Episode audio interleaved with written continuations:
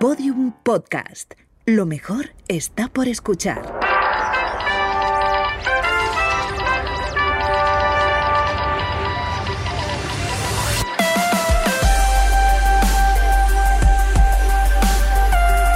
Tentación a Medianoche, un podcast que homenajea la radionovela escrita por Rafael Barón en adaptación de su novela homónima y realizada para la cadena Ser en el año 1973. Episodio 38.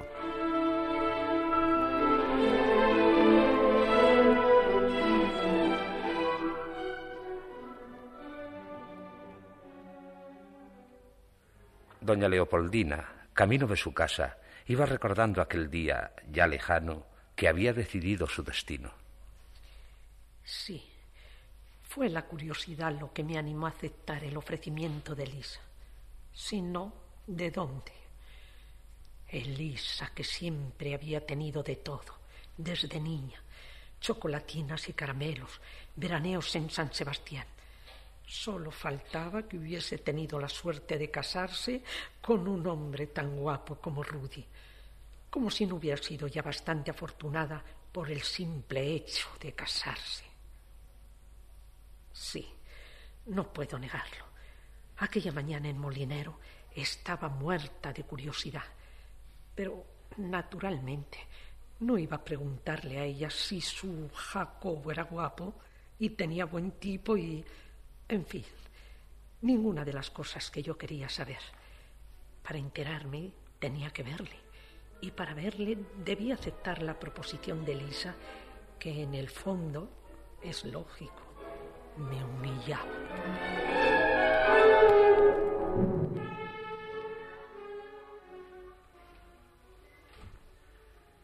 Como todavía se encontraba bastante lejos de la calle Benúñez de Balboa, donde vivía, doña Leopoldina volvió con la imaginación a 1940, a la mañana en que Elisa y ella se habían encontrado. Y se vio en Molinero. Se vio como en una película. Muchos años más joven, con otro aspecto, con otra voz, pero tan llena de sueños y de fantasías como ahora, como siempre.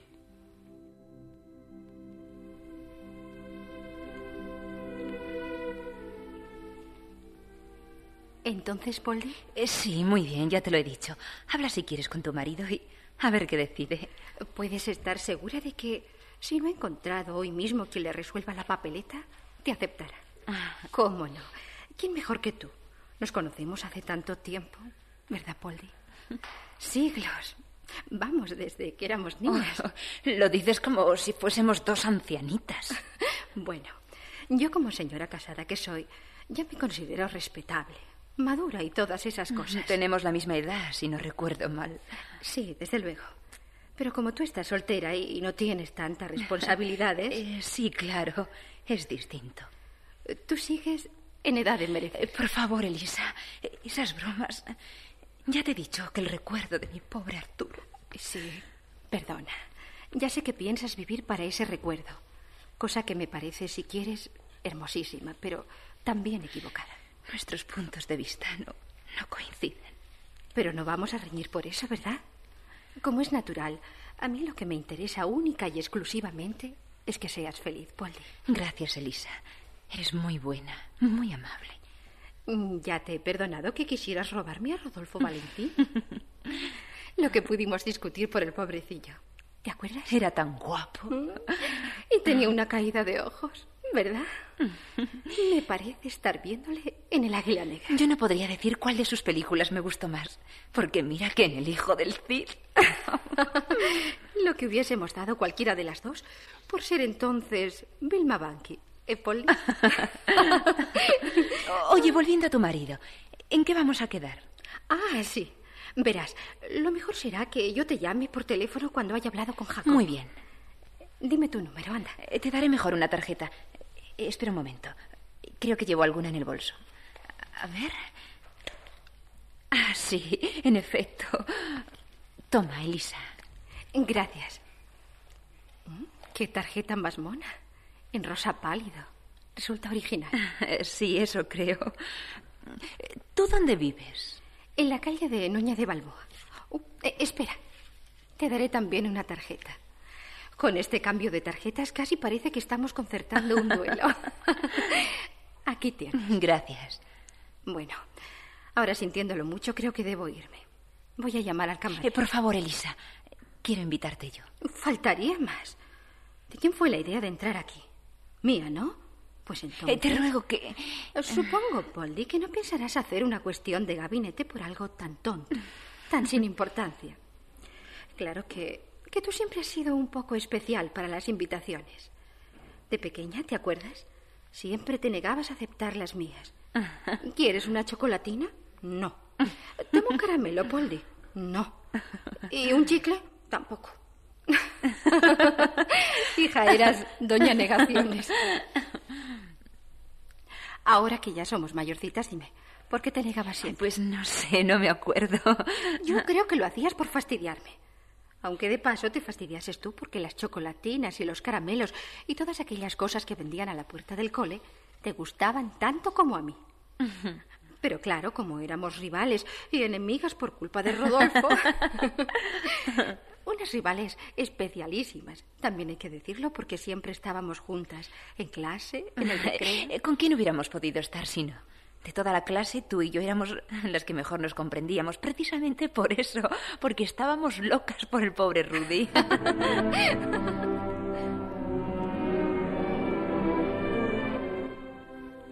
Horas después de aquella conversación en Molinero, Elisa telefoneó a Poldi para darle una buena noticia.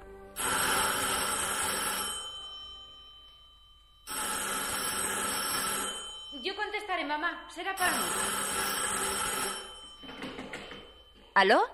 ¿Poldi? Eh, sí, al aparato. Soy Elisa. Ah, Elisa, dime. Ya he hablado con mi marido y... ¿Y qué?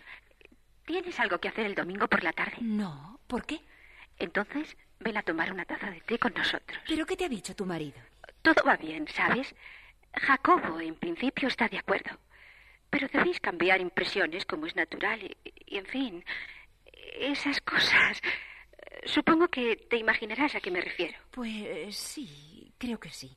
A, a la parte... A la parte financiera. Sueldo y demás. Por favor, Elisa. Ya sé que es un tema muy prosaico, pero la vida manda. ¿A qué hora quieres que vaya? A las cinco. Y procura no retrasarte, Polly, si deseas causarle buena impresión a tu futuro jefe. Jacobo, ¿sabes? Es un verdadero maniático de la puntualidad. No te preocupes. Estaré en vuestra casa a las cinco en punto. Perfecto. Entonces, Polly, hasta el domingo. Hasta el domingo. Y gracias, Elisa. Por favor, mujer.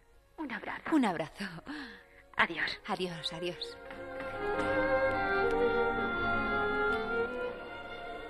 Era jueves.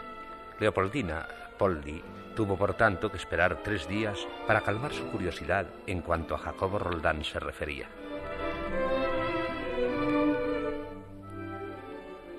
Aún faltaban unos cuantos segundos para la hora fijada cuando Leopoldina, de tiros largos dentro de sus posibilidades, pulsó el timbre de la puerta principal sin imaginarse que el señorial y lóbrego entresuelo de la calle Benúñez de Balboa, donde habían vivido y muerto los padres y los abuelos de Jacobo Roldán, sería, andando el tiempo, su propio domicilio, su hogar.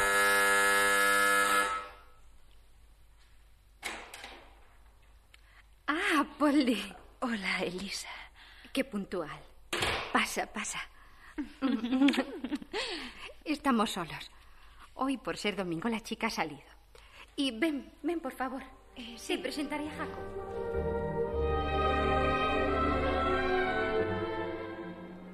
El marido de Elisa nada tenía en común con el hijo del Caid, pensó Leopoldina en cuanto le vio, pero tampoco se parecía a los nuevos galanes de aspecto y maneras más elementales o deportivos como Claire Gable o Gary Cooper, que habían sucedido en el favor del público al romántico Valentino. Muy serio, muy ceremonioso, Jacobo Roldán iba vestido como si le interesase representar muchos más años de los que en realidad contaba, o pretendiera ser, influido por filial devoción, una réplica viva del retrato de su padre, cuya imagen adusta ocupaba el lugar de honor en el contiguo despacho. Leopoldina se sintió impresionada por aquella mezcla de prematura madurez, respetabilidad y fortaleza física. Siempre novelera, decidió que a Roldán únicamente le faltaba ser rubio, tocarse con un sombrero hongo y llevar en la mano un paraguas cerrado para que le tomasen por un aristócrata inglés, por un joven lord consagrado al cultivo de antiguas tradiciones, distanciante y severo, hermético y frío, tan incapaz de gastar una broma como de reírse a garcajadas, que no toleraba familiaridades y estaba sin duda muy acostumbrado a hacerse obedecer. A todo esto se debió probablemente el que Poldi aceptase las distintas condiciones, horario, sueldo, etcétera, de su nuevo empleo, demasiado tímida o turbada para discutirlas. Bien, puesto que está usted de acuerdo, dígame, ¿podrá incorporarse a su trabajo mañana mismo? Sí, don Jacob. Oh, por favor, Poldi, no exageres, no exageres tu papel de secretaria. Ese ceremonioso don, lógicamente, sobra.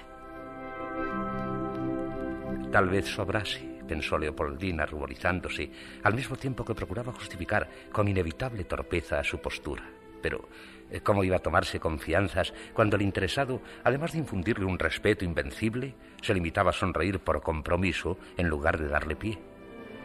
Esto aparte, no le hubiera extrañado saber que a Roldán, cuya cara de juez resultaba muy poco estimulante, le habían impuesto en la pila bautismal, convertido en nombre propio, el tratamiento honorífico que parecía indisolublemente ligado a su patronímico, Don Jacobo. Don Jacobo. Incluso ahora, pese a los muchos años que llevaban casados, Leopoldina sentíase inclinada en ocasiones a llamarle así. También se aturdía, como en los viejos tiempos, cuando la habitual seriedad de su marido se convertía en crítica, reproche o, cosa todavía peor, en abierto enfado, sobre todo si era ella quien, por haber cometido involuntariamente cualquier falta grande o pequeña, tenía la culpa de este cambio. Entonces, de manera inevitable, su propia confusión le obligaba a incurrir en nuevos errores, con lo cual la situación empeoraba en lugar de resolverse rápida y favorablemente.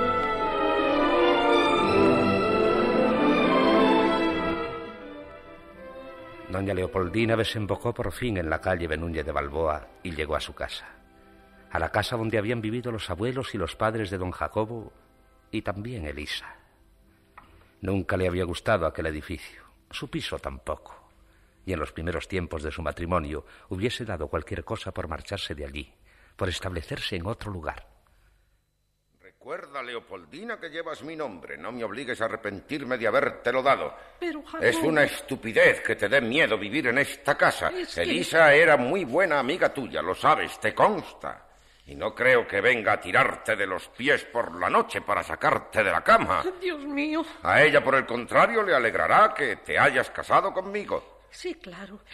Pero es que yo sola en ese cuarto tan grande y pensando que fue allí, allí mismo, en esa misma cama donde murió Liz. Esa cama, Leopoldina, es una pieza de museo. El cuarto espléndido y toda una majadera, si insistes en tu miedo. Allí durmió mi primera mujer y allí duermes y seguirás durmiendo tú. Déjame de caprichos y de, y de tonterías. Antes de casarnos sabías que tendríamos habitaciones separadas y que tu cuarto sería precisamente ese, de manera que no puedes llamarte a engaño. Además, ya no eres una niña para permitirte semejantes bobadas. Yo sé que no soy una Por niña. favor, basta ya. Leopoldina, ni una palabra más.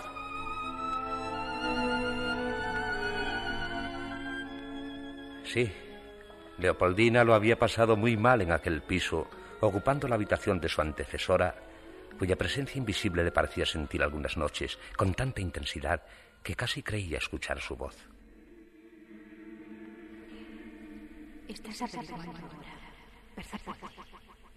Muchas cosas que yo no te dije en tiempos.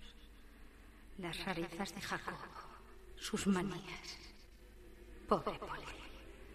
Querías casarte por encima de todo. Con el matrimonio has recibido tu castigo.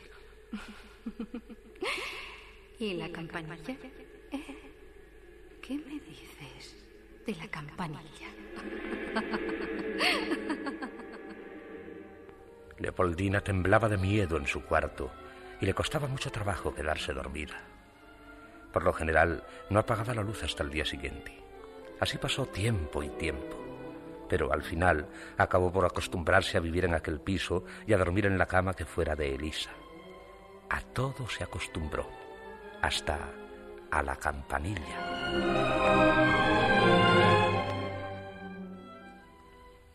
Aquel día, cuando entró en el portal, con los folletos y las fotografías que le habían entregado en la agencia, lo primero que hizo fue deslizar una mirada en torno suyo. Menos mal. El portero ha salido y no hay moros en la costa. Rápida y furtivamente introdujo unos folletos en los buzones próximos al suyo. Luego el resto lo dejó caer en este. Así, si a Jacobo se le ocurre comentar con algún vecino el nuevo envío de propaganda, sabrá que los demás, casi todos, lo han recibido también y no sospechará de mí. señor, señor, ¿cómo tengo que andar? Y todo para ver si así a fuerza de ver cosas de Rumanía se decide y hacemos por fin ese viaje.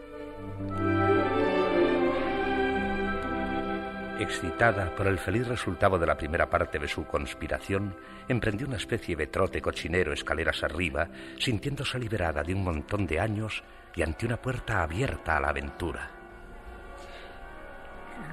Rumanía, Rumanía,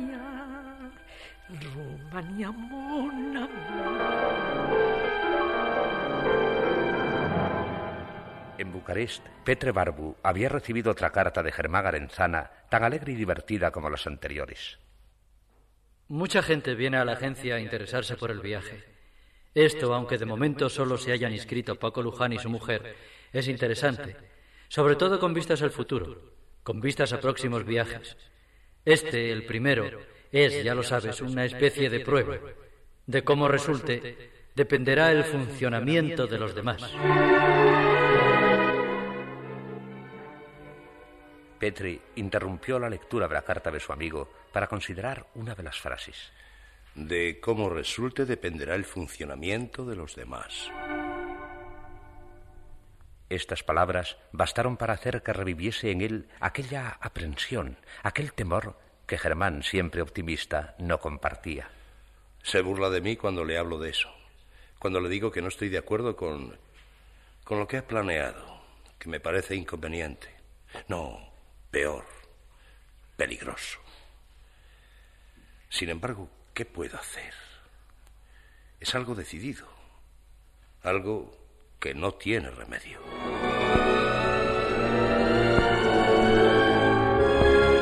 Era indudable que Susana tenía una preocupación, un disgusto. Y Laura Estrada, que la conocía perfectamente, adivinó también la naturaleza del problema que atormentaba a su joven amiga a su secretaria. Susana. Sí, Laura. ¿No crees que te sentirías mejor si en lugar de estar tan callada haciendo que revisas el correo, me abrieses el corazón? Ay, si lo hiciese Laura, te asustarías. no temas, a mi edad y con lo que he vivido ya no puedo asustarme de nada. Por otra parte, Susana, tampoco me pillará de sorpresa si es lo que imagino. Eso es, precisamente eso. Ya. Y por favor no empieces con te lo dije, te lo advertí. Descuida. Eso sería perder el tiempo. Una vez, cuando decidiste cometer esa locura, te prometí que si en alguna ocasión te arrepentías y llorabas tu error, me sentaría a tu lado y, y lloraría contigo. Vamos, empieza. No puedo llorar. Como no sea de rabia, no puedo. Hija, ¿de rabia? ¿Contra quién? Contra, no sé, contra el mundo entero. Alguna excepción harás, mujer, al menos conmigo, ¿no? Si te hubiera hecho caso, pero, pero ahora caí en una trampa, Laura. Y ya por mucho que me desespere, no puedo salir de ella. Estoy prisionera.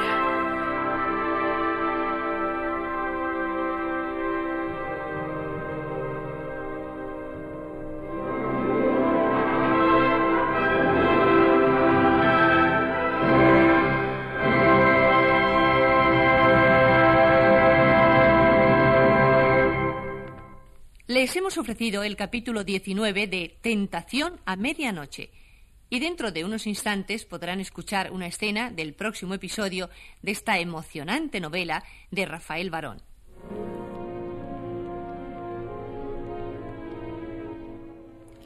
Fue como si me dijese con los ojos, sé dónde vas y a qué, y también quién te espera. Ganas me dieron de... Calma, Susana, por favor, domínate. Eso hice también ayer, dominarme. Pero el veneno, Laura, el veneno lo llevo en el corazón y, y en el alma.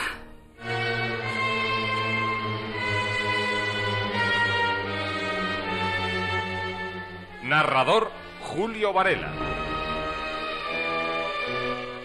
Realización musical Enrique Aroca.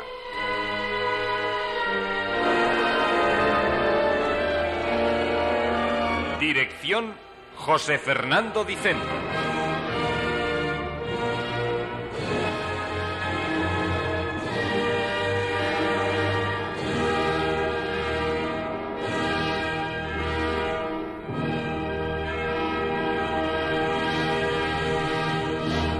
Síguenos en Twitter, arroba podiumpodcast y en facebook.com barra podiumpodcast.